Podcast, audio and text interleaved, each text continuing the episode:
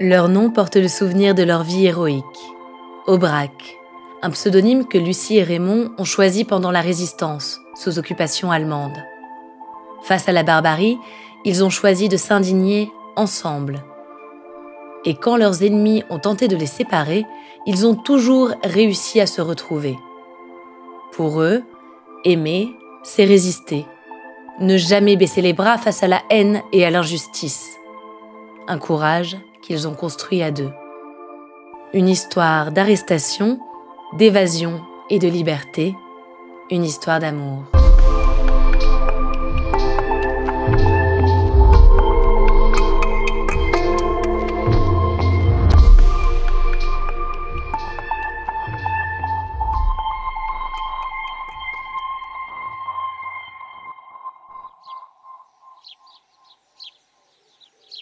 1943, Caluire, dans la région lyonnaise.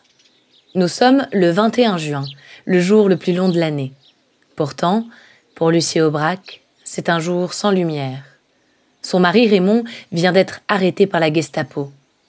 Il a été pris avec plusieurs autres résistants, dont Jean Moulin. Lucie est inquiète, mais elle ne se laisse pas abattre. C'est loin d'être leur première galère. Lucie et Raymond se sont rencontrés des années auparavant, au cours de réunions communistes à Paris. Elle s'appelle Lucie Bernard et est issue d'une famille de vignerons mâconnais. Lui, Raymond Samuel, est fils de commerçants juifs de Vesoul. Elle est enseignante, il est ingénieur. Ils commencent à se fréquenter à Strasbourg et se marient en 1939. Au début de l'occupation, Raymond, en plein service militaire, est fait prisonnier à Sarrebourg. Lucie l'aide à s'échapper. Elle lui remet secrètement un médicament qui provoque une forte fièvre. Depuis l'hôpital, l'évasion est plus simple. Lucie et Raymond fuient en zone libre.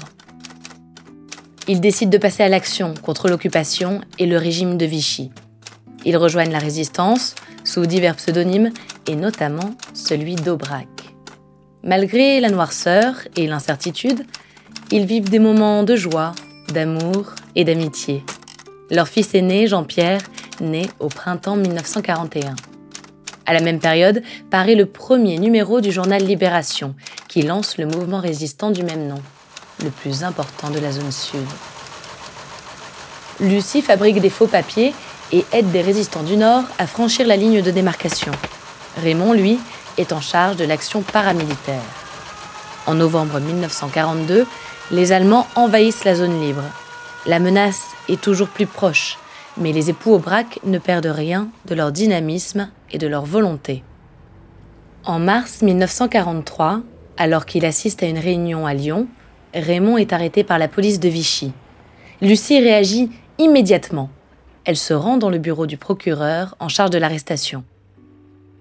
Avec un aplomb incroyable, elle se présente comme une employée des services gaullistes, si François Vallée, le nom d'emprunt de Raymond, n'est pas libéré sur le champ, le procureur sera condamné à mort. Ça fonctionne. Lucie est désormais une experte de l'évasion. Ils reviennent quelques jours plus tard chercher leurs camarades encore prisonniers, selon un plan imaginé par elle. Après ce succès, les époux Aubrac décident de prendre des vacances. Ils partent sur la côte d'Azur avec Jean-Pierre. Au soleil, face à la Méditerranée, ils oublient la guerre pendant quelques jours. Puis, la résistance reprend, avec toujours autant d'intensité, jusqu'à ce fameux 21 juin 1943, l'arrestation par la Gestapo.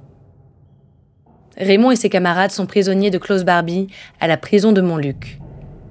Chaque jour, ils subissent des interrogatoires ponctués de coups. Jean Moulin n'y survivra pas. Une fois de plus, Lucie fait preuve d'un courage sans faille. Elle contacte directement la Gestapo et demande un entretien avec Barbie. À l'époque, elle est enceinte. Elle en joue. Lucie se fait passer pour une jeune fille de bonne famille, fiancée à Raymond. Elle demande à l'épouser pour sauver l'honneur de la famille. Elle obtient le transfert de Raymond pour célébrer le mariage. Avec une équipe armée, il décide alors d'opérer en plein jour, pendant un transfert. En 1990, Raymond et Lucie se remémoraient cette folle journée. Archives de l'Institut national de l'audiovisuel.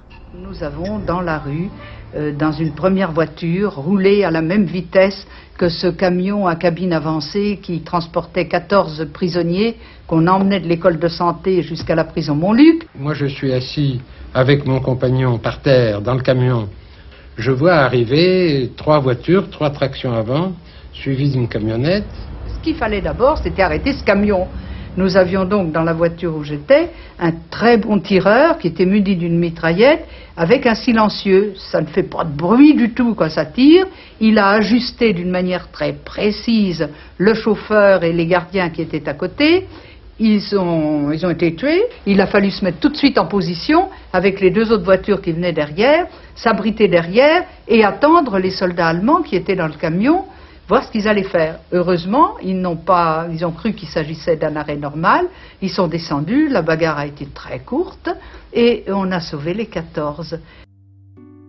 Raymond est blessé au cours de l'opération, mais sain et sauf. Il faut désormais se faire discret. Les camarades des époux Aubrac vont chercher leur fils, caché dans une maison d'enfants du Vercors. Une heure plus tard, les Allemands sont sur place. Les retrouvailles auraient pu ne jamais avoir eu lieu. Tous les trois vont de cachette en cachette avant de s'envoler pour l'Angleterre en février 1944. Leur fille Catherine naîtra à Londres quelques jours plus tard. Après la guerre, les époux Aubrac ne cesseront jamais de s'engager, de s'indigner et de résister. Contre la haine, pour la paix et la tolérance, au sein du mouvement de la paix et de la Ligue des droits de l'homme, en se rendant dans des écoles pour raconter la guerre et la résistance. Lucie s'éteint en 2007 et Raymond en 2010. Ils reçoivent chacun des hommages nationaux. Aujourd'hui, leur nom est porté par des écoles, des rues et des hôpitaux. La mémoire de leur amour et de leur couple est indissociable de l'histoire de France, dans ce qu'elle a de plus sombre et de plus glorieux.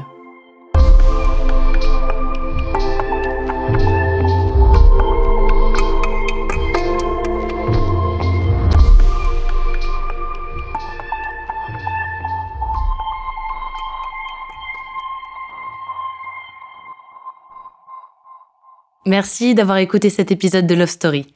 Je m'appelle Alice de Roide et ce qui me plaît dans les histoires d'amour, c'est leur fragilité. Elles reposent souvent sur des détails, des hasards et parfois des malentendus, et pourtant, elles bousculent les existences comme rien d'autre. J'espère que vous avez aimé écouter cette histoire autant que j'ai aimé la découvrir et la raconter. Si c'est le cas, abonnez-vous à Love Story, partagez les épisodes qui vous marquent. Vous pouvez aussi donner une note à ce podcast. Merci beaucoup.